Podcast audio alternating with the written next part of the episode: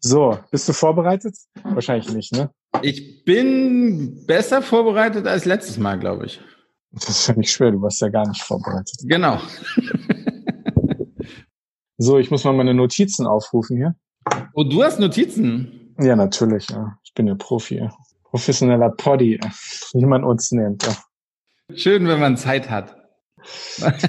Warte, die kenne ich noch vom letzten Mal. Da stand schon letztes Mal nichts drauf.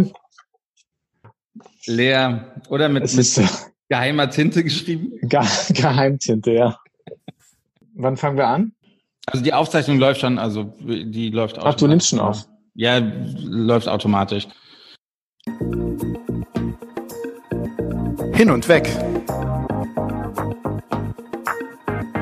Der Reisepodcast mit Sven Meyer und Andi Jans.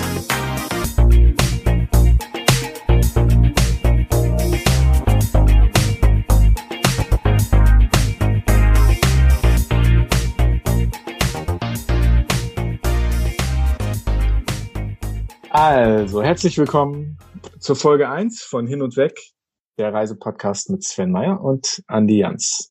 Folge 1. Jetzt sind die Hörer schon komplett verwirrt, weil, warum Folge 1? Es gab ja schon eine. Klär das doch erstmal auf. Hm? Das war Folge 0. War das war sowas wie der, der, der, der Urschrei von Hin und Weg, in dem wir uns ausprobiert haben, ein bisschen die Hörner abgestoßen und äh, uns kurz vorgestellt haben. Und ja, die, die jetzt noch dabei sind, die haben auch keine Ausrede mehr, die wissen, worauf sie sich einlassen. Und ja, herzlich willkommen. Ich glaube auch, dass wir viele, viele, viele Zweithörer haben, beziehungsweise sie jetzt auch wieder eingeschaltet haben. Und wir haben ja auch wieder eingeschaltet. Und ich würde fast sagen, ich freue mich, dich zu sehen. Ich behaupte das auch. Ich hoffe, du hattest ein schönes Wochenende. Ich hatte ein sehr schönes Wochenende, danke dir. Und du? Es war sehr sonnig, habe viel ähm, Zeit draußen verbracht. Wie du vielleicht auch sehen kannst, bin ich sehr braun geworden. Ich habe meinen Teil des Videos ausgeschaltet, damit ich dich nicht sehen muss. Sehr gut, sehr gut. Nein, das stimmt gar nicht. Ich sehe dich. Du siehst sehr braun gebrannt aus. Und wie die Hörer, die dich nicht sehen können, ähm, auch kein Verlust. das hast du gesagt. Dann lass uns mal anfangen. Lass mal anfangen. Was haben wir denn heute für ein Thema? Wir haben heute ein spannendes Thema. Wir hatten es ja schon eingeläutet in der letzten Folge, in Folge null. Heute geht es um Nachhaltigkeit. Ein spannendes Thema generell in der Tourismus, ein sehr wichtiges Thema für die Tourismusindustrie. Allerdings unser Eindruck, ich glaube, da spreche ich auch für dich, in den letzten Monaten hat es komplett an Wert verloren. Es wird nicht mehr thematisiert in den Medien geht nur noch darum, wann öffnen die Destinationen, was sind die Hygienekonzepte. Das Thema Nachhaltigkeit findet eigentlich nicht mehr statt. Oder wie siehst du das? Ja, ich sehe, dass das Thema punktuell immer wieder angerissen wurde, vor allem im Rahmen von bestimmten Themen wie Kreuzfahrt, wie Reduzierung von ähm, Carbonemissionen etc., also CO2-Emissionen durch den Flugverkehr, der ja ausgeblieben ist. Also das Thema wurde ja schon angerissen, das Thema Umwelt, Umweltschutz. Ähm, vielleicht nicht im Rahmen, den wir das kennen, also im Rahmen von Nachhaltigkeit, sondern generell im Rahmen von Corona und dass wir einfach weniger reisen, weniger mobil sind und dadurch weniger Emissionen in die Atmosphäre geschickt werden. Das, das stimmt. Aber ist die Konsequenz jetzt, dass wir gar nie mehr reisen, weil das der Umwelt gut tut oder der Natur gut tut? Das irgendwie wäre ja auch schade. Also wie lässt sich das Ganze kombinieren? Was kann man als Endverbraucher tun, um nachhaltig reisen zu können? Was können Reiseveranstalter tun, um nachhaltig zu werden? Ich glaube, das sind so die, die Fragen, die wir heute ja, besprechen wollen mit einem Gast, den wir aber ein bisschen später bei uns begrüßen wollen. Und äh, du warst ja eigentlich auch ja, lange Zeit Geschäftsführer eines, eines Reiseveranstalters. Was habt ihr denn zum Thema Nachhaltigkeit zu tun? Ich glaube, China ja, nicht ganz so einfach, aber, aber erzähl mal, was, was hast du denn oder was habt ihr denn da für Ideen gehabt zum Thema Nachhaltigkeit? Also ich habe als Unternehmer und auch natürlich als Touristiker mit dem Thema Nachhaltigkeit immer irgendwie ein bisschen in meinem Inneren gekämpft, äh, ähm, weil ich doch über viele Jahre den Eindruck hatte, dass in der Touristik das Thema Nachhaltigkeit nicht von allen, darüber werden wir sicher nachher auch reden, aber doch von einigen manchmal als, als Marketingwerkzeug ein bisschen missbraucht wird. Und ich habe immer so ein bisschen die Motivation hinter dem Thema Nachhaltigkeit hinterfragt. Zum Beispiel, wenn sich Unternehmen mit, mit Umweltzertifikaten zertifizieren lassen oder eine bestimmte Symbolik betrieben wird. Da, da, das saß bei mir irgendwie nicht immer richtig. Nicht, nicht unbedingt aus Gründen der, der Integrität. Ich bin sicher nicht jemand, der, der Pionier auf diesem Gebiet ist, aber einfach äh, die Frage, die ich mir immer gestellt habe, bringt es das wirklich? Oder ist, ist das wirklich nur eine Symbolik, die wir betreiben? Ne? Und also ich habe mich schon ein bisschen mit dem Thema Nachhaltigkeit auch befasst und habe mich gefragt, ob wir Nachhaltigkeit nicht etwas ganzheitlicher sehen sollten, als, als das nur auf Umweltschutz und die Natur als solches zu reduzieren. Bei China-Tours zum Beispiel, wo wir, wie du eben gesagt hast, ich eigentlich mal Geschäftsführer war, haben wir das Thema ein bisschen weiter gefasst. Wir haben Nachhaltigkeit auch als soziale Nachhaltigkeit definiert. Also, dass wir unsere Reiseleiter besser bezahlen, als das vielleicht andere tun, dass wir äh, Busfahrer, Dienstleister generell ähm, versucht haben, von dieser Geiz ist geil Mentalität äh, wegzuhalten und dass, dass die darunter nicht leiden. Aber wir haben auch die Einstellung. Aber, aber Entschuldigung, wenn ich da einhake, kann man dann noch Reisen verkaufen? Naja, wir haben ja Reisen verkauft. Es gibt viele Reiseveranstalter, die die, die Nachhaltigkeit weiter definieren und das auch ähm, als soziale Nachhaltigkeit definieren. Mhm. Und unsere Reisen waren sicher nicht immer die günstigsten, aber wir haben ja doch Erfolg damit gehabt. Wir haben ja, genug ja. Menschen erreicht, äh, die das auch als diese Philosophie, diese soziale Nachhaltigkeit auch als etwas sehr Positives angesehen haben. Aber wir haben das natürlich auch generell als Reisephilosophie, ähm, vor allem bei China-Tours haben wir das leben lassen. Also nachhaltig reisen mit dem Motto mehr entdecken, mehr erleben, anders erleben, anders reisen. Das war etwas, was uns doch relativ wichtig war. Und auch, dass wir lokale Reiseleiter eingestellt haben eben nicht deutsche Studienreiseleiter auf die Reisen mitgeschickt haben. Das war uns sehr wichtig, dass Chinesen unseren deutschen Gästen ihr Land zeigen und auch durch ihre Augen erleben lassen und, und, und aus erster Hand berichten, wie es ist, in China zu leben, wie es ist, in diesem Land ähm, zu arbeiten, auch in der Touristik zu arbeiten. Und es ist ja nachhaltig, neue Dinge zu entdecken und auch eine Wertschätzung für die Kultur sozusagen ähm, an den Tag zu legen. Ja? Und dass das Geld, was, was ausgegeben wird, auch lokal sozusagen ankommt. Generell würde ich Nachhaltigkeit auch so definieren, dass es vielleicht auch gilt, dass wir bestimmte Reisearten jetzt etwas zu überdenken ähm, sollten. Stichwort Kreuzfahrt ist sicher ein großes Thema, was, was in den nächsten Jahren auch immer wieder thematisiert werden wird, vor allem im Rahmen von Corona.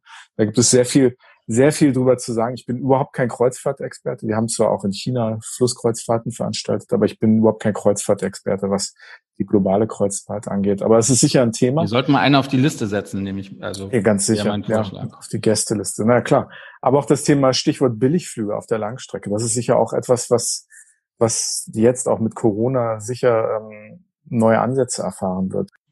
Die Frage, die ich mir immer gestellt habe, auch als Unternehmer, ist, ob man seine Nachhaltigkeit wirklich so groß raushängt für den maximalen Effekt. Und als ich damals, ich habe ja lange in China gearbeitet, für die Gloria Hotelkette in China das Marketing geleitet habe, haben wir als erste chinesische Hotelkette aufgehört, landesweit, und das war vor ungefähr acht, neun Jahren, haben wir aufgehört, Haifischflossensuppe in unseren Hotelrestaurants anzubieten. Und jeder, der China ein bisschen kennt, weiß, wie wichtig das Thema Bankett, ähm, Gastronomie in den chinesischen Hotels ist und vor allem in den höherwertigen Hotels und das war schon ein Riesenthema. Wir haben das PR-technisch nicht an die große Glocke gehängt, aber es hat sich in der chinesischen Hotelbranche relativ schnell rumgesprochen. Und ich als Agenturinhaber sage natürlich ein großer Fehler. Also wie kann man nur? Wie kann da man das gleich, nicht publizieren? Da kommen wir gleich mal drauf. Aber es hat sich in der Branche in China hat sich das schnell rumgesprochen und viele haben mitgezogen. Und es ist mittlerweile gar nicht mehr so einfach, in China Haifischflossensuppe zu bekommen. Also das ist wahrscheinlich auch kulturell bedingt, dass man sein Engagement zumindest in China, vielleicht in asiatischen Kulturen, nicht zwingend an die große Glocke hängt. Aber das ist vielleicht nicht nur von der nationalen Kultur, sondern auch von der Firmen Firmenkultur abhängig.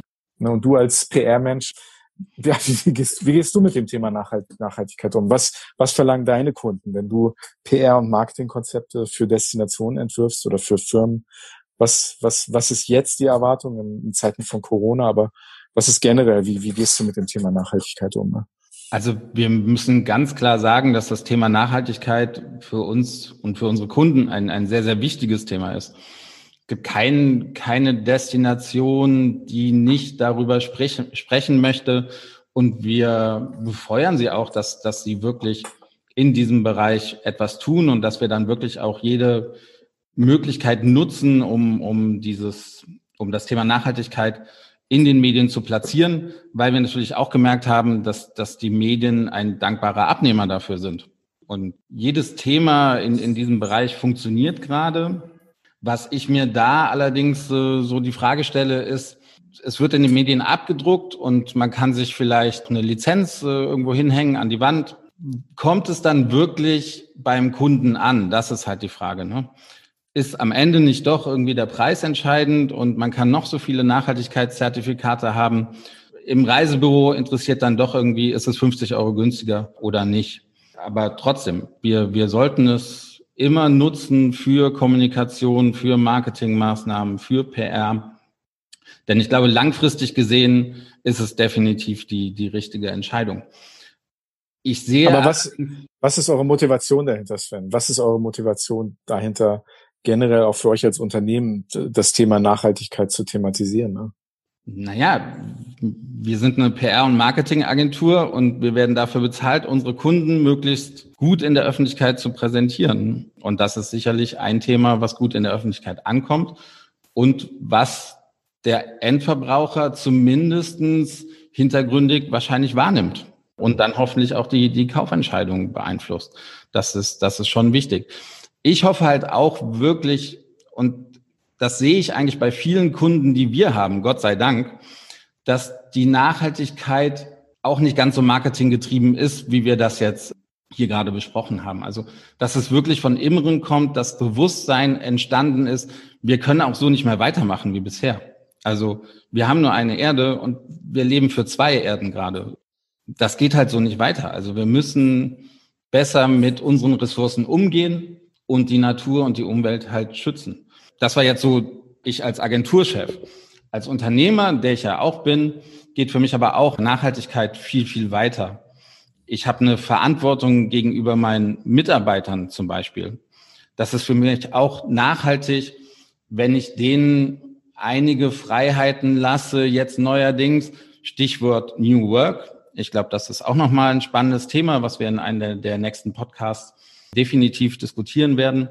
Aber auch das gehört für mich zur Nachhaltigkeit dazu, dass die Mitarbeiter von mir sich wohlfühlen, dass man auf deren Probleme eingeht, dass man nicht mehr so steif wie, wie in den letzten Jahren oder in den letzten Jahrzehnten von neun bis 18 Uhr seine Arbeit ableistet, dass die Leute einen Laptop haben, in dem sie unabhängig von der Location, wo sie gerade sind, arbeiten können, ob das jetzt zu Hause ist oder ob sie in einem Hotel sind, das ist, spielt dann keine Rolle mehr, dass sie, dass sie ein Handy haben. Und letztendlich habe ich es für mich gesehen, dass, dass ich als Unternehmer ein Gewinner bin. Denn das bedeutet ja, dass die Leute nicht so viel wechseln, wenn sie sich wohlfühlen, dass die Fluktuation nicht mehr so hoch ist. Das spart mir wieder eine Menge Zeit, das spart mir wieder eine Menge Ärger. Kein Kunde mag es, wenn er, wenn er alle zwei Jahre irgendwie einen neuen Berater zur Seite gestellt bekommt. Und aber für mich ist das halt auch noch Nachhaltigkeit und fast genauso wichtig wie, wie die Nachhaltigkeit von, von Reiseunternehmen. Also ich finde es schon ganz interessant, wie du, wie du auf das Thema Nachhaltigkeit jetzt eingegangen bist. Äh, also nicht nur reduzierend auf das Thema Umweltschutz und soziale Nachhaltigkeit, sondern auch, wie wir mit menschlichen Ressourcen umgeht. Und du hast ja nicht wenige Mitarbeiter. Und das finde ich ähm, nicht einen guten Ansatz, wie du, wie du darauf, wie du darauf eingegangen bist gerade. Also das, das sollte jetzt auch gar keine Werbekampagne werden oder äh, Werbeunterbrechung werden für, für meine Agentur, aber ich, ich sehe es halt so. Also jeder versucht ja in, in dem Bereich, wo er was verändern kann, was zu verändern. Und das ist halt mein Bereich, wo, wo ich was, was machen kann. Ich kann niemanden verbieten zu fliegen, wenn er in Urlaub möchte. Das, das kann ich nicht. Aber ich kann halt hier meinem Team zeigen, okay, ich kümmere mich an euch und naja, ach, ich kümmere mich um euch, das ist auch Schwachsinn eigentlich. Ihr sollt es angenehm haben. Ihr, ihr sollt gerne zur Arbeit kommen, weil meine Philosophie ist, dann kommen auch die besten Ergebnisse bei rum. Aber da macht ihr keine Werbung mit, oder? Aber da machen wir keine Werbung mit. Okay. Außer in äh, Podcasts. Na gut, sehr schön.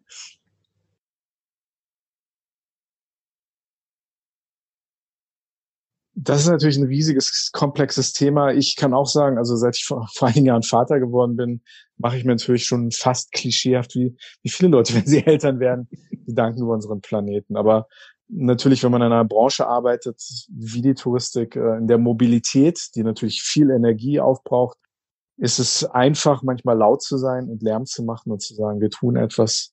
Aber vielleicht diese Effektivität, von der du redest, äh, diese Dinger ganzheitlicher zu sehen, vielleicht auch nicht ganz so einfach, ähm, wie wir uns das denken. Ich denke, Corona hat uns sicher auch zurückgeworfen, was diese Themen angeht. Und wir haben ja auch im Vorfeld darüber gesprochen, warum wir dieses Thema Nachhaltigkeit ja. als allererstes besprechen wollen, weil das vielleicht auch eine Chance ist, Corona die Dinge jetzt auch anders zu machen oder zumindest anders anzugehen. Und darüber wollen wir heute auch mit unserem Gast sprechen, der ein echter Pionier in Sachen Umwelt und Nachhaltigkeit in der Reisebranche ist. Ich persönlich hatte das Vergnügen im Rahmen des Hauses der Spezialisten, das ist ein Verband von Spezialreiseveranstaltern, eng mit ihm zusammenzuarbeiten. Und ich habe ihn jemand, als jemand kennengelernt, dessen Einstellung zum Thema Reisen und Nachhaltigkeit eigentlich in Deutschland wegweisend war und auch heute noch wegweisend ist. Und ja, ich freue mich sehr, dass wir ihn heute als ersten Gast in unserem Podcast hin und weg, der Reisepodcast mit Sven Meyer und Andi Jans zu Gast haben. Rainer Stoll, Gründer, Inhaber, Geschäftsführer der Reiseveranstalter Travel to Nature for Family Reisen und natürlich auch Birding Tours. Rainer, schön, dass du dabei bist bei unserem allerersten Podcast von Hin und Weg. Der Reisepodcast mit, mit Sven Meyer und Andi. Hallo.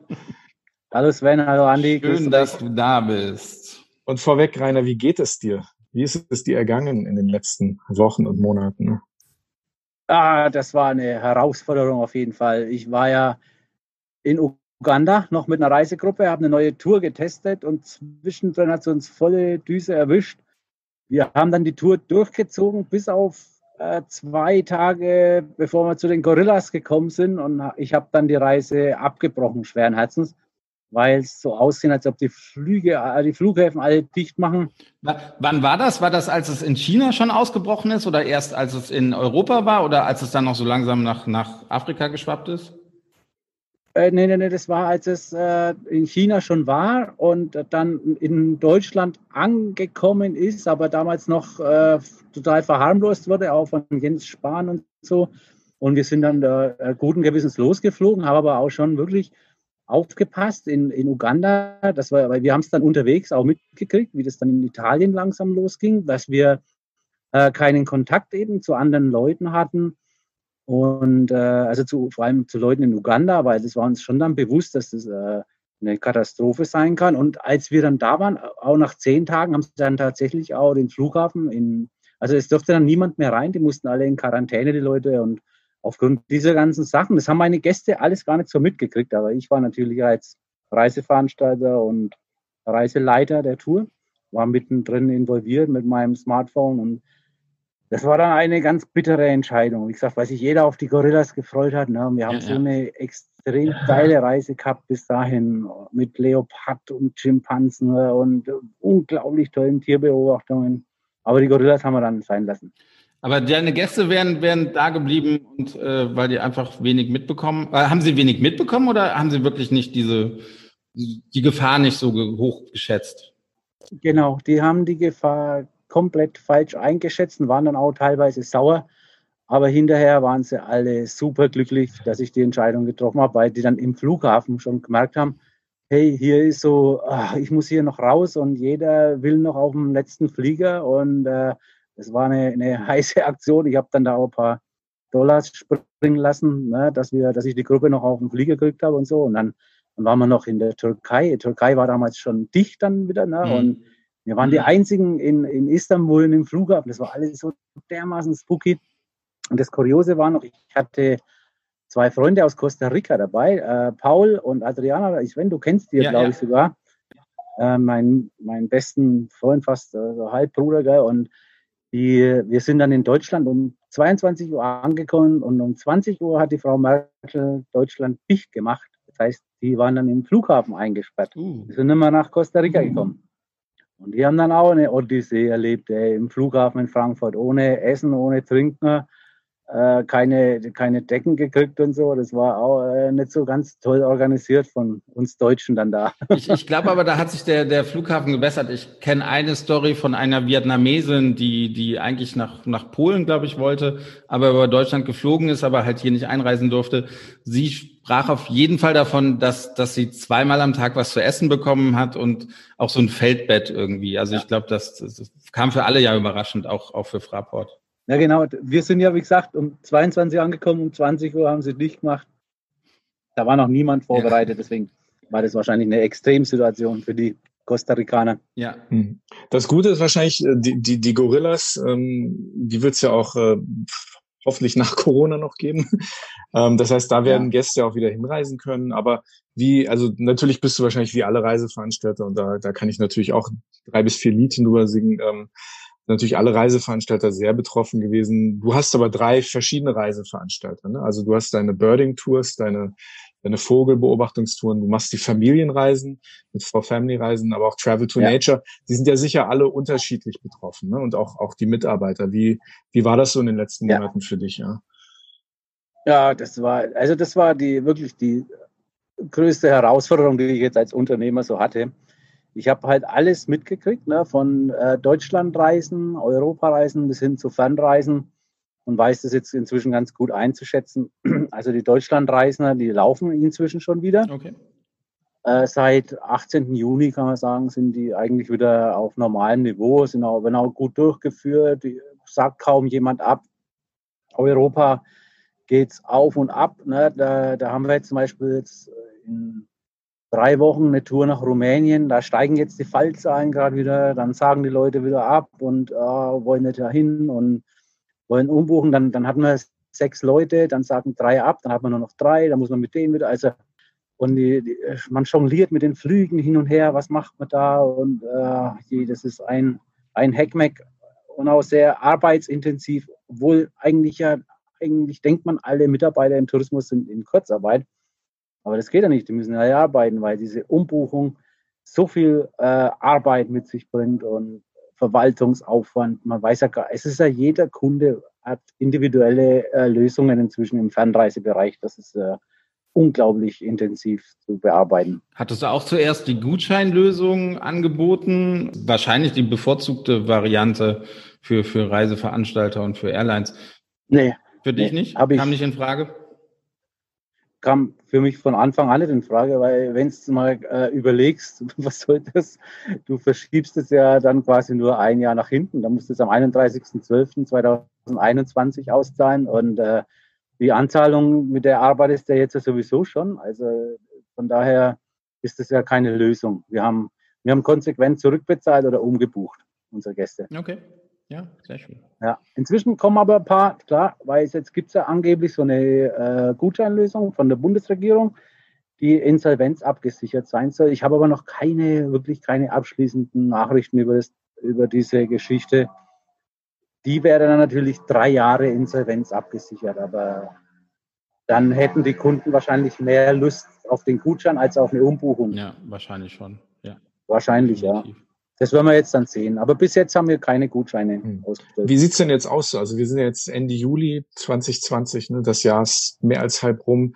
Ähm, wie sieht's denn bei euch aus mit der Planung? Wenn man jetzt auch vorausschaut, ein bisschen vielleicht hm. schon ins nächste Jahr guckt, ähm, wie, wie, wie weit seid ihr denn mit der Planung? Inwiefern kannst du darüber schon was sagen? Ne?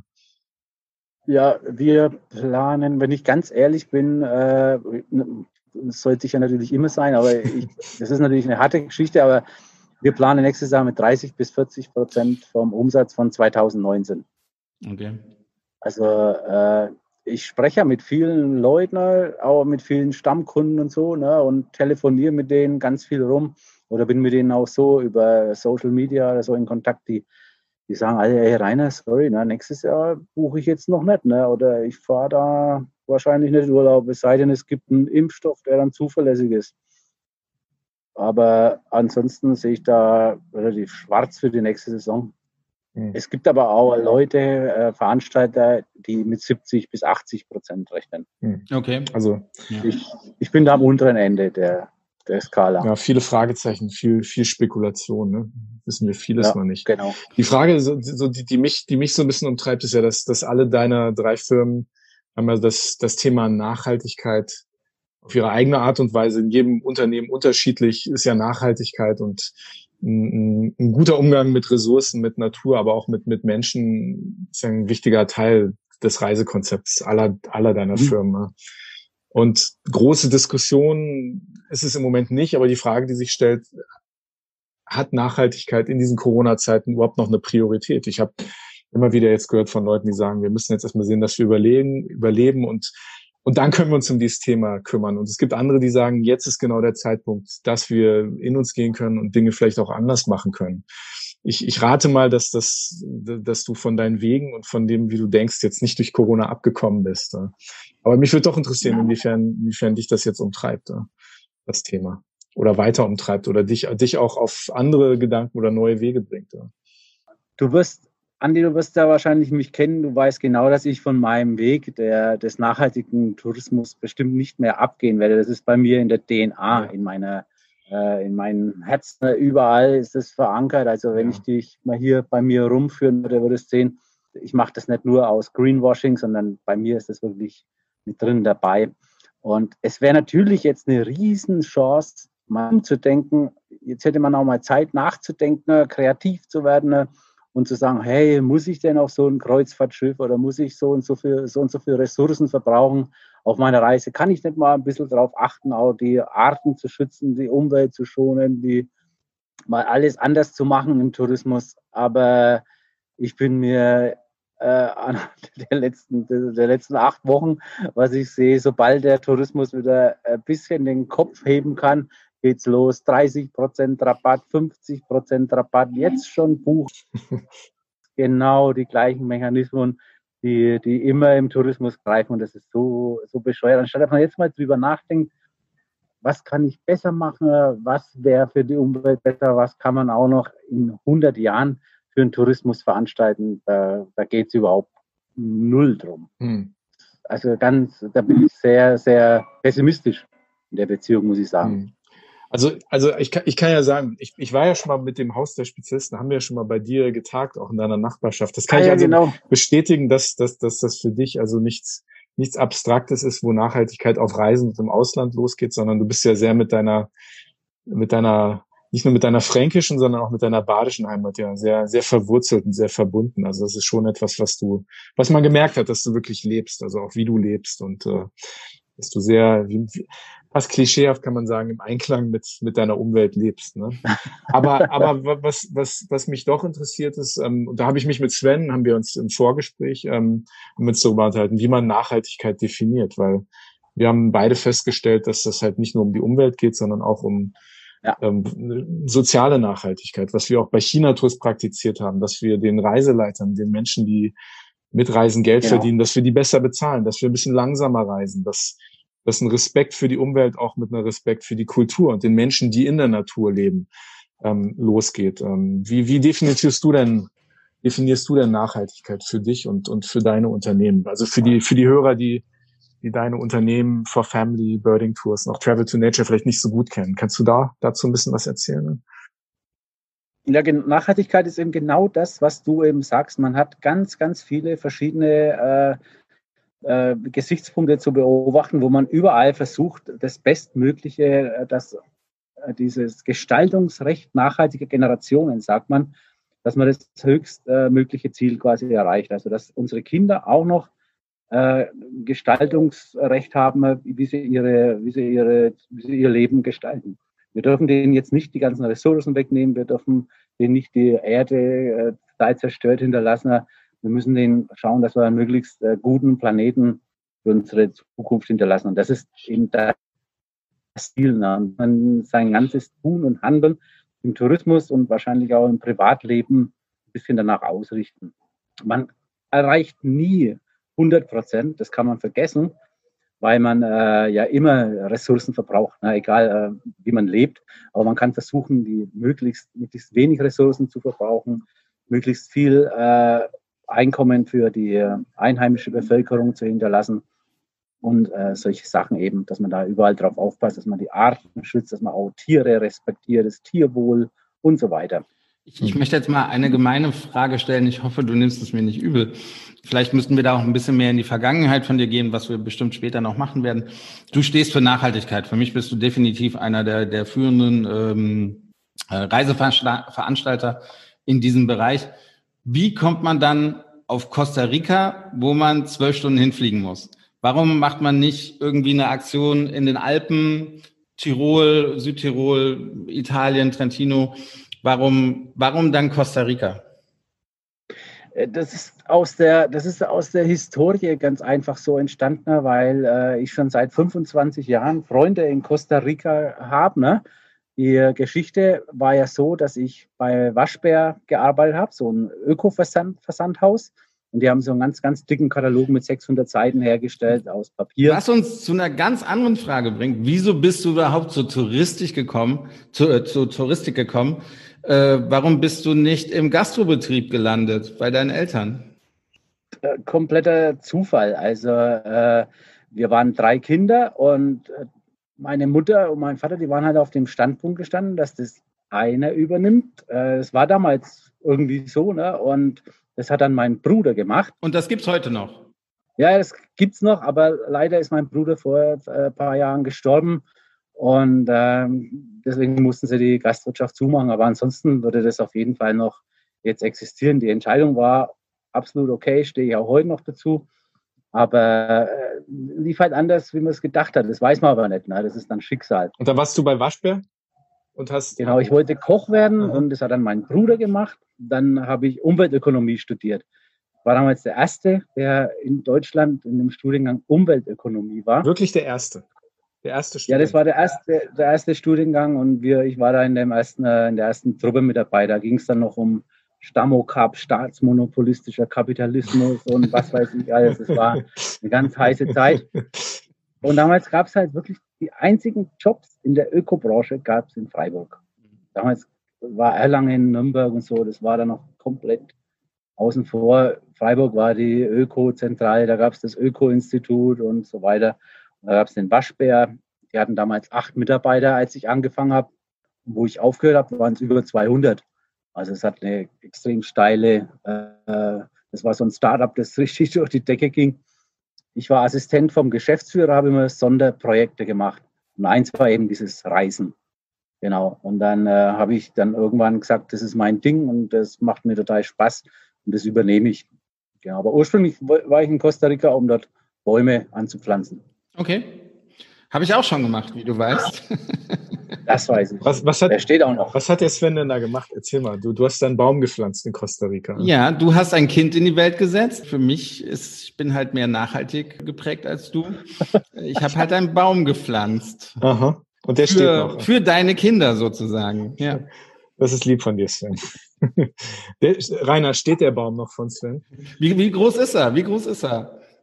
15 Meter. Sehr gut, sehr gut. Ja, das ist, äh, und er hat schon so ein also 15 Zentimeter Durchmesser. okay, cool.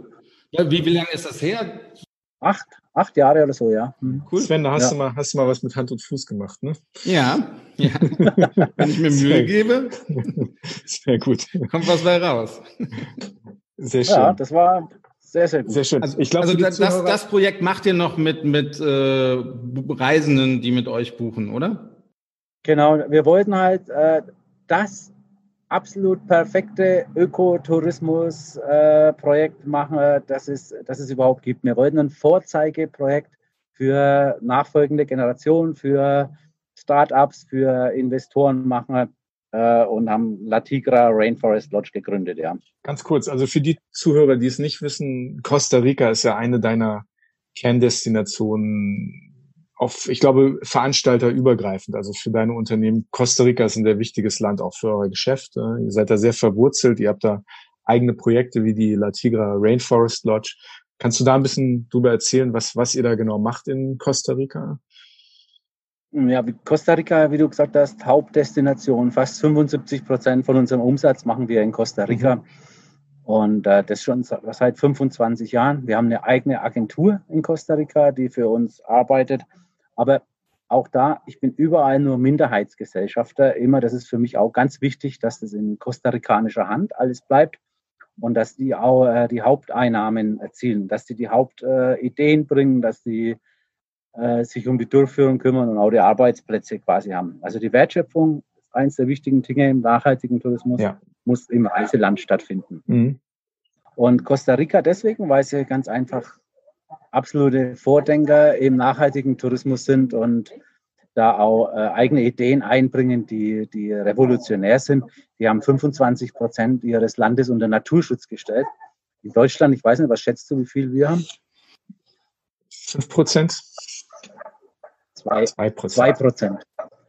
Selbst in diesen 2 Prozent darf bei uns gejagt werden und äh, Bäume gefällt. Also das sind die Costa Ricaner uns um Längen voraus. Das ist beachtlich. Und einer dieser Vordenker ist eben der Paul Valenciano, einer meiner besten Freunde und der, der hat mich auch auf die ganzen Ideen gebracht. Also der ist einer der, der Protagonisten nachhaltigen Tourismus, der aber immer sein Licht unter den Scheffel stellt und deswegen da äh, hinten runterfällt und andere stellen sich da mehr ins Rampenlicht. Aber er ist der Vordenker. Der macht ganz verrückte Sachen. Das kannst du dir nicht vorstellen. Erzähl, erzähl mal so. Also ich, klingt ja spannend. Ja, wenn der Casa Luna war es ja, ja aus, genau, wenn, ja. oder? Also genau, das Hotel, das ist ein Vier-Sterne-Hotel. Schaut, wenn man von vorne da ist, eigentlich aus wie ein ganz normales Hotel. Toller Blick Hatte auf aber, den Vulkan, das war wirklich, man wacht morgens auf und man guckt auf diesen Bilderbuch-Vulkan, das ist der Wahnsinn. Genau, da sind die Mitarbeiter am Unternehmenserfolg beteiligt. Äh, die die Kläranlage ist äh, komplett ökologisch. Die, der, der, Strom wird komplett äh, aus Photovoltaik äh, gespeist. Und äh, diese ganzen Sachen sind halt alle vom Paul schon initiiert. Inzwischen Standard in ganz vielen Hotels. Aber vor 20 Jahren war das seit 15, 20 Jahren war das halt einfach noch ganz neu, diese Sickergruben und so. Und die haben ja das, die Abwässer einfach im Fluss gekippt oder ins Meer. Das gibt es in Costa Rica inzwischen fast gar nicht. Also in einigen mhm. Hotels schon noch, die ich jetzt natürlich nicht namentlich nennen werde, aber, aber ich, ich weiß schon welche. Ne? Ja, der Sven hat das ja bis vor kurzem in Frankfurt und Main auch noch gemacht. Ne? Also von daher. Agenturabwasser, genau, genau. Nein, ich ärgere den Sven. also es gab La Luna, das Hotel La Luna und dann Casa Luna. Sorry, Casa Luna und dann die La Tigra Rainforest Lodge. Das sind zwei verschiedene. Das ist dann, das ist noch Stufe obendrauf. Mhm. Also das ist dann wirklich, das, wie gesagt, da wollten wir das Nonplusultra machen. Mhm. Da haben wir dann die Bäume, die Sven dankenswerterweise gepflanzt hat, die haben wir dann äh, teilweise gefällt. Also wir haben von 40.000 Bäumen haben wir 2.000 für die Lodge gebraucht. Ne? Mhm. Und äh, haben da eine Lodge draus gebaut. Das nachwachsende Hotel haben wir es genannt. Und äh, da da, da, arbeiten wir halt mit ganz wilden Sachen. Also auch wir, wir ziehen, züchten unsere Fische selber, die wir brauchen. Wir haben eine eigene Hühnerfarm. Äh, jeder Kunde kann seine eigenen Eier inzwischen holen früh, die zum Frühstück ist. Äh, die Mitarbeiter sind auch, wie gesagt, alle beteiligt. Das haben wir natürlich auch da initiiert. Und wir haben einen großen Permakulturgarten dabei. Und jetzt haben wir noch die, die Wiese, die nebendran war, 40.000 äh, 40 Hektar. Mhm. Ich glaube, das sind 10.000 Hektar ist ein, äh, 10.000 Quadratmeter ist ein Hektar. Also es ist eine ziemlich große Wiese. Die haben wir gekauft und jeder Kunde von uns muss da jetzt einen Baum pflanzen. Muss. Muss. Das ist äh, bei uns im Preis dabei mhm. und wer nicht will, der wird, äh, dann pflanzen wir ihn für ihn. wir ihn für den Kunden. Mhm. Genau. Sehr gut, sehr gut. Aber es macht denen total Spaß auch den Gästen. Mhm. Das ist ja spannend. Und Sven, Sven war da auch schon vor acht Jahren. Ne? Ich, der war einer der ersten. Ich wollte gerade sagen, ich glaube, ich war einer der ersten. Ähm, mit meiner damaligen Freundin war ich in Costa Rica unterwegs. Der liebe Rainer hat uns eine wunderbare Tour organisiert, so dass wir wirklich viel gesehen haben in der kurzen Zeit, die uns in Costa Rica zur Verfügung standen. Und äh, er meinte dann tatsächlich noch so, hier, ich habe noch was Spezielles, ist ganz neu, du bist einer der ersten, fahr mal da ja. und dahin und dann begrüßt dich jemand und dann geht er mit dem durch den, durch den Dschungel und dann, dann pflanzt er einen Baum. Äh, so kam ich zu Ruhm. Es wurden nämlich Fotos gemacht von, diesen, von dieser Aktion. genau. Dann hat mich der Rainer äh, für PR- und Marketingzwecke missbraucht, indem er, diese Fotos seine Webseite gestellt hat, wie mhm. ich da einen, einen Baum pflanze. Ähm, gibt's, gibt's das Foto noch? Ich war lange nicht mehr auf deiner Webseite. Ich hoffe, es wurde erneuert. Ich hoffe. Bei La, bei La Tigra nutzen wir es teilweise noch. Inzwischen haben wir noch, jüng, noch jüngere Leute drauf. ja, sehr, gut, sehr gut. Aber ich kann mich auch, also das, das war schon damals sehr, sehr beeindruckend. Auch das Wissen, was uns da vermittelt worden ist. Also wir, wir sind durch den Wald gegangen. Also man musste ja zuerst durch so ein Teil, äh, Teilstück äh, gehen. Und, und wirklich, an jedem Baum ist er stehen geblieben, hat uns irgendwas ge erklärt, gezeigt. Ich, ja. ich wäre da einfach so durchgegangen, hätte nichts gesehen, hätte nichts verstanden. Und das wundert mich überhaupt konnte nicht. Über, passiert häufiger. er konnte wirklich über alles uns was erklären. Beeindruckend war auch noch dann unten, ich hoffe, ihr macht das noch, sind wir dann in so einer Markthalle essen gewesen. Ja, das machen wir natürlich. Das, das fand ich auch super, weil da waren dann irgendwie 100 Einheimische ähm, und das, man hat mit diesen Einheimischen dann gegessen, äh, zu Mittag gegessen und das, das war faszinierend. Natürlich kam man sofort ins, ins Gespräch. Also es, es war wirklich, ja, definitiv ja. einer, also es gab viele, viele Highlights auf der Reise, definitiv. Aber das sind so Momente, die, die noch geblieben sind, ja. Wir werden ja da auf der, äh, da von der GIZ, von der Gesellschaft für internationale Zusammenarbeit, mhm. äh, recht gut unterstützt. Die helfen uns wahnsinnig viel, gerade bei, was so bei Biodiversität angeht. Also wir haben inzwischen äh, nach, du kannst dich ja noch denken, das war, es war echt eine Wiese. Inzwischen sind da, wir haben schon Pumas fotografiert, Ocelot, ach, Pfeilgiftfrösche ohne Ende, wirklich. Also da ist richtig äh, von der Artenvielfalt schon wieder was los. Wir haben damals vor acht Jahren mit der GEZ alles aufgeschrieben, die Tiere, die es da gegeben hat. Jetzt gucken wir mal, was es nach zehn Jahren, wie sich das entwickelt hat. Weil wir glauben auch, dass durch Tourismus man Artenschutz betreiben kann. Ne? Und das ist das wichtige Ziel. Also ich bin jetzt kein primärer Klimaschützer, sondern mehr so im Artenschutz aktiv. Ne? Und das ist äh, mein Ding und äh, auch von Travel to Nature so die, die äh, Herangehensweise, dass wir versuchen, möglichst viele Tierarten zu erhalten und Pflanzenarten. Mhm. Und da ist nachhaltiger Tourismus durchaus wichtig. Also ohne diesen Tourismus würde das gar nicht funktionieren, mhm. weil der Mensch hat einfach die, die Gabe, dass er alles nutzt, was man nutzen kann. Und wenn es nicht touristisch und nachhaltig genutzt wird, dann wird es eben abgeholzt und Holz draus gewonnen und äh, was weiß ich, Blumen dahin gebaut, die dann nach Deutschland verschifft werden oder Maracuja, die dann nach USA verkauft wird, Bananen, Plantagen, irgendwas wird immer gemacht und die Natur leidet halt extrem drunter. Ne? Und im Natur, im, äh, im Naturtourismusbereich kann man ganz, ganz viel für die Umwelt machen. Mhm. Der Andy hat vorhin gesagt, die Gorillas gibt es ja immer noch. Ne?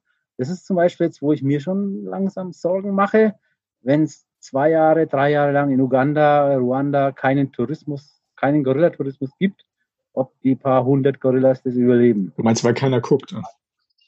Wenn, wenn die keiner guckt, wenn keiner, das kostet ja pro äh, pro Person 700 Dollar Eintrittspreis, Gorillas beobachten. Uh. Okay. Ja, und in Ruanda 1500 Dollar ein, ein Tracking quasi. Ne?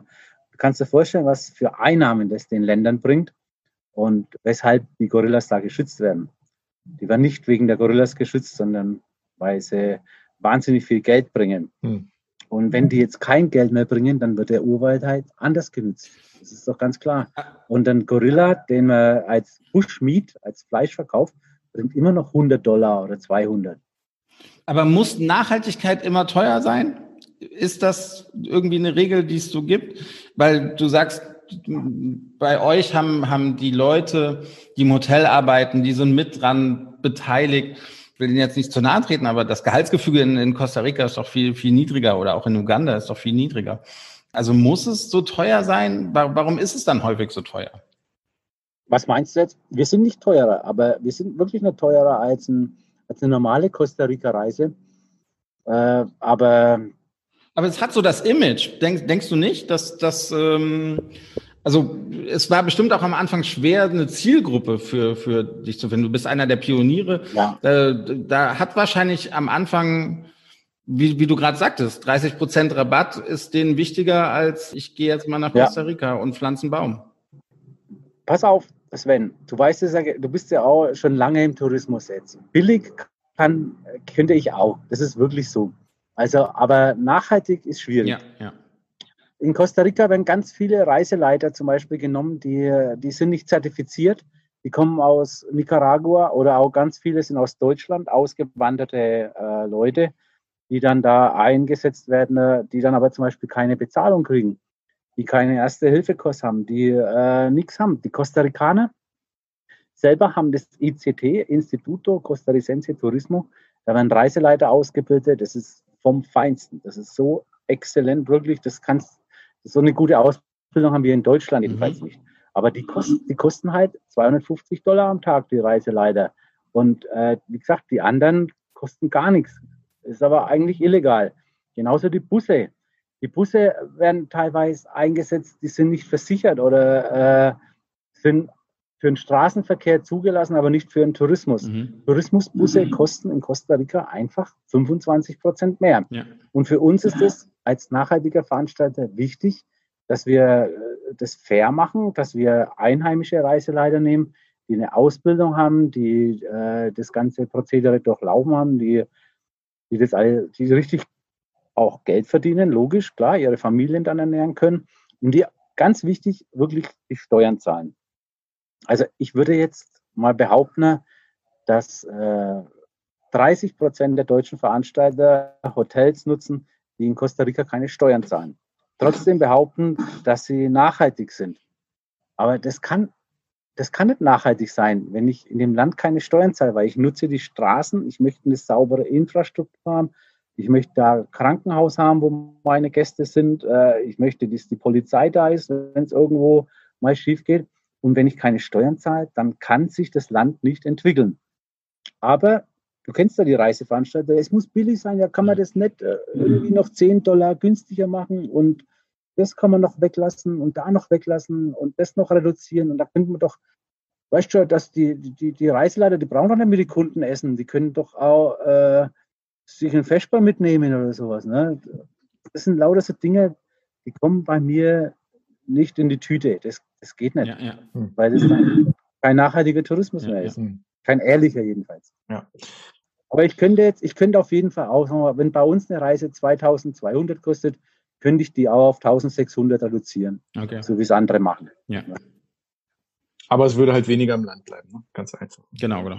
Es würde weniger im Land bleiben, ganz genau. Also, also, Costa Rica, das ist, das ist ja wirklich sehr spannend, weil, weil als Land äh, Vorreiter in Sachen Umweltschutz, Respekt habe, also respektvoller Umgang mit Ressourcen etc. Und auch, dass du da gelandet bist als, als Reiseveranstalter. Aber auch ganz spannend, äh, so, ist dein ganzer Werdegang. Ne? Du bist ein Franke, der im Schwarzwald gelandet ist. Äh. der, der dann aber doch sehr eng irgendwie auch mit Costa Rica verbunden ist und dann in die ganze Welt hinein. Das ist schon ein ganz interessanter Werdegang. Du hast aber ein, ein ganz neues, interessantes Projekt, von dem du uns im Vorfeld auch erzählt hast. Äh, das Tiny House. Willst du, willst du uns davon auch nochmal erzählen? Also ja, an, an, an, an Ideen hapert's ja, an Ideen hapert's ja bei dir überhaupt nicht. Ne? Also neue Projekte, neue Dinge. Ja. Da bleibst du dann in ja, der aber, Region. Aber das ist, Immerhin, liegt im das ist ja bei euch, Das ist ja bei euch zwei auch so, oder? Ich meine, dieses, dieser Podcast ist ja auch eine neue Idee. Und das, äh, ich glaube mal, dass diese Corona-Krise ganz, ganz viel Kreativität freigesetzt hat bei ganz, ganz vielen Leuten. Und bei uns war halt eins der, der Dinge, dass wir äh, schon lange der Überzeugung sind, dass so sagen wir mal, Reiseveranstalter jetzt nicht das Zukunftsmodell eben ist, ne? Mhm. weil es eben durch Booking.com und ganz viele andere Internetplattformen heutzutage ziemlich einfach geworden ist, auch trotzdem nachhaltig zu reisen oder überhaupt zu reisen. Und deswegen äh, haben wir ja das Casa Luna Hotel gebaut und La Tigra Rainforest Lodge. Und warum soll man sowas wie die La Tigra Rainforest Lodge, was super nachhaltiges und ökologisches und äh, eigentlich ja, wünschenswertes. Warum soll man sowas nicht in Deutschland machen? Und wir haben das aber schon, ja, jetzt schon vor der Corona-Krise auch gesagt, dass wir in den stationären Markt eben auch äh, übergehen wollen. Und deshalb hat sich, haben wir uns überlegt, was kann man da machen. Wir haben verschiedene Ideen jetzt, die wir durchprobieren. Also ich sagte, du müsstest mal kommen. Wir haben hier auf, äh, bei uns im Haus haben wir eine Aquaponikanlage stehen und wir haben Hühner und Wachtel. Das ist, das sind alles so Sachen von meinen Kindern schon. Ja. Ich habe ja meine, meine Hochzeit hinter mir, kann ich ehrlich sagen, weil ich ein bisschen da ausgepowert bin, auch was die ganze Sache angeht und auch eigentlich genug äh, zu tun habe mit Travel to Nature, Birding Tours und For Family Reisen. Aber meine Kiddies, die, die sprühen halt über vor Energie und die haben dieses Tiny House Projekt äh, gegründet, so ausgedacht. Und was ist das genau?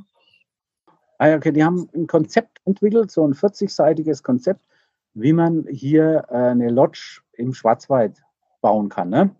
Man braucht eigentlich ein Grundstück und äh, eine Gemeinde, die dazuhält und dann kann man da schöne Tiny Houses drauf bauen und so eine Art Hostel und ein Begegnungszentrum und von dort aus dann so nachhaltige Touren anbieten im Schwarzwald, die dann auch was den Menschen Spaß macht.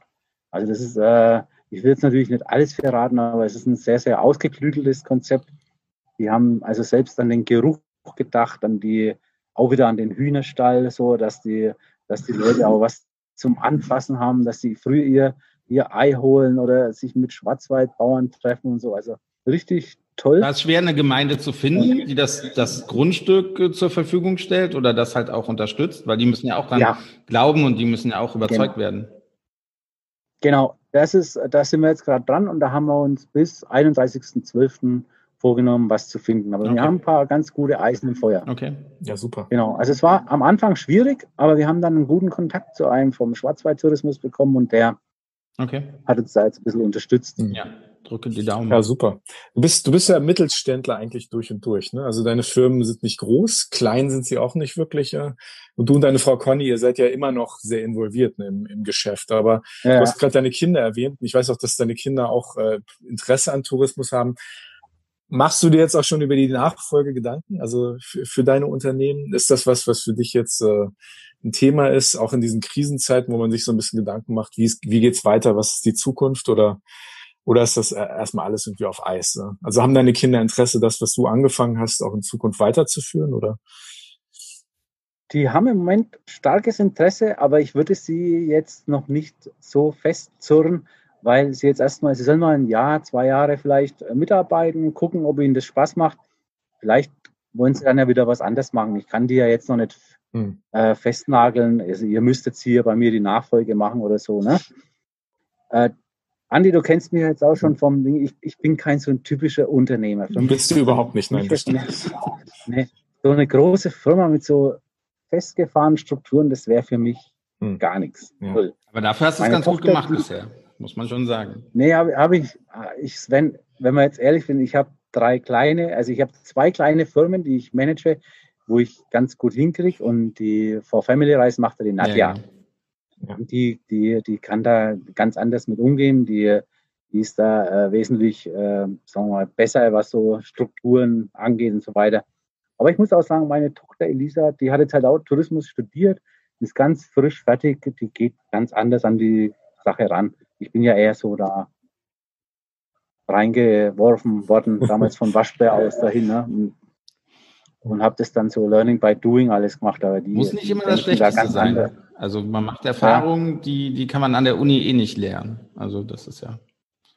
Ist ja, ja das stimmt ja. Die interessantesten genau. Geschichten in der Touristik, das sind sowieso die ein bisschen zickzack sind, ne? die genau. nicht, nicht ganz so geradlinigen Geschichten. Ja. Und da kommen ja auch die interessantesten Dinge bei raus. Also das ist ja das, was was so spannend ist an an, an Unternehmen, die auch ungewöhnlich sind, die auch ungewöhnliche oder, oder Dinge neu gemacht haben. Also da sind ja deine Firmen wirklich, wirklich sehr, sehr spannend. Und hoffen wir mal, dass das alles äh, halbwegs gut geht mit dem, was jetzt los ist mit Corona und all diesen Themen. Und wann, wann denkst du, dass das Fernreisen wieder möglich sind Richtung Costa Rica oder ja, Uganda jetzt wahrscheinlich noch gar nicht zu reden, aber. Ja, Sven, ich glaube, ich glaube, dass so dies, nächstes Jahr fahren bestimmt wieder ein paar Leute nach Costa Rica und äh, so Individualreisende oder so kleine Gruppen oder so Spezialgeschichten wie Fotoreisen oder sowas. Die, die sind da sehr schmerzfrei, die Gäste. Und wie geht's? Oder auch sehr engagiert. Wie geht's denn euren Mitarbeitern in Costa Rica? Die leiden da natürlich auch drunter, aber wie, wie, wie halten die durch? Ja? Wie, wie geht's denen dort? Ja? Ja, in Costa Rica äh, geht's natürlich noch. Ne? Die haben eine, eine, einen guten Mittelstand, die haben auch äh, Reserven, der Staat hilft da relativ gut. Aber jetzt haben wir so in Südafrika teilweise oder Uganda, wo mhm. ich auch viele Freunde habe, in Namibia. Puh, das ist schon, das ist schon Tansania, das ist schon eine andere Nummer. Ne? Mhm. Und da, da sind die Leute schon, dass sie sagen, okay, die, die, die Medizin ist schlimmer als die Krankheit. Ne? Also Ja, die, ja. die sagen halt, und das ist dann teilweise schon brutal, weil dann, dann, dann meint man wieder, oh Gott, hoffentlich hat der Trump nicht doch recht, indem der, indem dass der das alles so laufen lässt, weil in Costa Rica gibt es auch schon Leute, die sagen, ey, sorry, ey, wir müssen jetzt mal wieder was machen, wir brauchen Touristen, weil die leben halt zu 35 Prozent vom Tourismus. Und was wollen sie machen? Ne? Dann, dann sagen sie halt, okay, dann lassen wir doch lieber Corona einmal durchsausen und dann geht's wieder vorwärts. Hm. Ja, ja. Das ist bitter, ja. Ja, na Wir gut. drücken die Daumen, dass es bald wieder möglich Wir hoffen. ist. Ja, Und wir, Wir hoffen, dass, einfach. dass, dass Genau. diese Themen, die, die, die wichtig sind, dass vielleicht doch der eine oder andere jetzt diesen Moment auch nimmt. Weil ja, es gab ja viele Diskussionen und zumindest in meiner Wahrnehmung, dass viele Menschen gesagt haben, jetzt wo, wo das Leben sich verlangsamt, ähm, kommt die Natur zurück. Ähm, ich, ich glaube einfach, dass, äh, dass die Natur war immer da. Ich glaube, dass die Leute sie nur nicht gesehen haben und sie viel Ja. intensiver wahrgenommen haben und die Natur immer um uns herum war. Und jetzt, wenn man mal länger zu Hause auf der Terrasse sitzt, auch sieht, was draußen los ist. ja, stimmt. Ne? Also von daher, aber viele, viele neue Ansätze. Wir haben zum Schluss, lieber Rainer, haben wir noch eine Schnellfragerunde, die wir mit all unseren Gästen machen Oh. wollen. Ähm, und ähm, Du musst nur ganz schnell, also wir geben dir zwei Alternativen, sind zehn Fragen und du musst dich spontan entscheiden, äh, zu was du tendierst. genau. B. Die erste Frage kommt von Sven. Ne? Äh, Gallo Pinto oder Bibele Käse? Gallo Pinto. Das, das ging schnell, ja. Boxbeu Ja. Boxbeutel oder Gutedel? Und du bist ja aus dem, Ma also Ja. du wohnst ja im Markgräflerland. Also Boxbeutel oder Gutedel? Oh Gott, hoffentlich hören da meine badischen Freundinnen aber Boxbeutel auf alle. Oha, oha. Jetzt vielleicht eine Frage, die man ein bisschen erklären muss. Costa Rica oder Nicaragua? Was, Costa Rica Oder oder? Nicaragua? Weil man sagt ja, Nicaragua ist so das Costa Rica von vor 20 Jahren. Touristisch noch nicht so erschlossen, äh, muss wunderschön sein, so wurde mir gesagt. Auch eine Option für dich Ja. vielleicht? Irgendwann mal? Ja, auf jeden Fall. Aber äh, ich bin ja auch politisch eher links eingestellt und der, der Ortega, der war ja mal wirklich ein, einer der Hoffnungsträger der, der linken Szene. Aber der hat komplett versagt und was der aus dem Land gerade macht, das ist halt wirklich eine Katastrophe. Von daher muss ich mich da jetzt leider für Costa Rica entscheiden. Das überrascht mich nicht. Ja. nee, Ja, obwohl Nicaragua wirklich wahnsinnig viel Potenzial hat, aber Ortega versaut's. Der, Okay. der hat's nicht drauf, ja. die nächste Frage hat der Sven geschrieben, aber ich darf sie vorlesen. McDonalds oder Nordsee? Ich- also, Ja, na, Nordsee, weil McDonalds Ja, no go. ja, ist ein Keine. No-Go. Ne? Äh, Swimmingpool oder Meer? Eigentlich mein eigener Badeteich, der ist mir am liebsten, aber in dem Fall dann mehr. Den habe ich auch schon gesehen. Den, den gibt's noch, den Badeteich in deinem Garten. Ne? ja, der, den würdest du jetzt nicht mehr kennen, Nee. der ist so genial Ja. geworden, wirklich. Oh, der war damals der ist jetzt außen zugewachsen, alles weißen, so richtig schön. Ja. Sehr schön, sehr schön. Netflix oder Kartenspiele? Leider Netflix. Oh. ja, ich schaue mir gern, ich schaue mir gern so Better Call Saul oder, Ach, super. sowas. Ja, Sehr schön. kennen wir alle. Echt? Ja, klar. Oder habt ihr das neu, habt ihr das neulich gesehen mit diesem Tigerzüchter da? Oh ja, ja, ja, ja. Ja, auch, Nee, auch hätte ich mir nie angeguckt, wenn nicht, po- äh, wenn nicht Corona-Zeit gewesen wäre, aber Ja, so hatte genau. man dann doch viel Zeit und äh, Ich habe mir die Bilder so ein gesehen. bisschen. So stelle ich mir Sven blondiert und mit Schnurrbart vor. Zum Glück machen wir Podcast und kein Videocast. Kann ja noch Ja. kommen. Sven, die nächste Frage. Kane West oder Donald Trump? Kanye West oder Donald Kanye Trump? West, okay. Sorry, ich kenne mich da nicht so aus. Kanye West, aber ich kenne ihn nicht. Also, nächste Frage. La Tigra Rainforest Lodge oder doch zu Hause im Schwarzwald? Nee, La Tigra Rainforest Lodge. Ja, Ja, das ist, da will ich auf jeden Fall mal längere Zeit hin. okay. Sehr schön. Jetzt mal eine, Frage, wo ich gespannt drauf bin, denn ich sehe die Antwort wahrscheinlich ein bisschen anders als du. Der FCN, der erste FCN, der es jetzt gerade in letzter Sekunde äh, in der zweiten Liga geschafft hat, äh, dort zu verbleiben. Lieber in der dritten Liga oder, oder in der ersten Liga? Oh Gott, das ist echt krass. Aber auf jeden Fall lieber in der ersten Liga, weil äh, in der dritten Liga, dann würde der FCN wahrscheinlich durchgereicht in die vierte und fünfte und äh, in die absolute Versenkung. Aber, aber ich, ich, ja, ich sehe es tatsächlich ein bisschen anders. Also ich bin ja auch ein, ein, ja. ja, ein, ein Fan, ein Supporter von einer, sollen wir sie Fahrstuhlmannschaft nennen, oder eines alten Traditionsvereins. Meiner schlechten. Kickers Offenbach? Ähm, Kickers, nein, das, das geht nicht. Ähm, wir sind sogar schon einmal deutscher Meister geworden, 33. bisschen, bisschen länger her. Also Fortuna Düsseldorf. Das war ein Jahr, ah, ja, ja. 1933 ist Fortuna Meister geworden. Ja. Ja, in dem Jahr ist ja einiges passiert, was ziemlich einschneidend war. Aber ich war jahrelang Fortuna-Fan, mit als Rainer Geie da noch gespielt hat ja. und Werner Herzog ja. und so. Okay. Und die, ja, das war eine geniale Zeit gegen Barcelona damals im Endspiel. Ähm, aber ich, ich bin ganz ehrlich, also wir sind jetzt abgestiegen in die zweite Liga die schönste Zeit, die ich als Fan mit Fortuna hatte, war tatsächlich so vierte oder dritte Liga. Also als Fan ja. hast du so viel mehr Spaß zu, zu also ja. diese Spiele zu sehen, zu Auswärtsspielen zu fahren. Das sind ja da meistens tatsächlich so Straßenbahn- oder S-Bahn-Duelle, die man so hat. Aber es macht einfach so viel mehr Spaß, als jetzt ja die 600 Kilometer nach München zu fahren. Klar, ja. wir haben alle eine gute Zeit da, aber meistens sind es dann doch irgendwie gehen die Spiele 4-0 aus und sowas. Sven, ähm, Sven, du musst nur ein Jahr warten, dann kannst du das alles wieder haben. also, in der, dann aber ich kann das voll nachvollziehen. gespielt oder Rating oder sowas, ja. Also ich finde es auch spannender, jetzt gegen Kaiserslautern in der dritten Liga zu spielen, als gegen äh, Hoffenheim. Ja, ja, genau, so. genau, ja. Ja, ja also genau, definitiv. weil da, wenn's, das Stadion ist schon so katastrophal, wenn es da rausgeht ja, ja, und so. Naja, das macht ja, ja. Spaß. Ja. ja. Aber ich, dann gucken wir das Spiel vielleicht zusammen. Hm? Was, was sagst du? Ja, gegen Fortuna, das wäre super, ja. ja ich war noch nie im Nürnberger Stadion. Das fehlt mir noch. Ja, also, da haben wir ja die, die letzte Zweitligameisterschaft gefeiert. Stimmt, ja, da haben wir Da ging es darum, lassen. ihr oder wir und äh, bisschen ja, glücklich waren, genau. waren wir es. Ich will ja nicht gemein sein, aber vielleicht macht ihr beiden nächstes Jahr zusammen einen Drittliga-Podcast. Und was mit dem HSV? Ich, ich bin ja Hannover 96 Fan. Ich, ich, darf, so, ja, ich darf ja gar nichts sagen. Ja, Fußball kannst du auch nicht vergessen. Ja. ja. Du bist also der, der, äh, wie heißt der, fällt mir jetzt nicht rein. Das, ich kenne noch einen anderen Hannover-Fan, der so ein Big Es gibt auch nur zwei. Ist nicht Olli Pocher auch einer? Ja, Olli ja, Pocher, genau. genau. Ja. Aber auch, weil er daherkommt, oder? Nicht, nicht, weil man den Fußball oder die Stadt mag. So, das, das bringt mich zur, zur letzten Frage. Schnell, schnell weiter.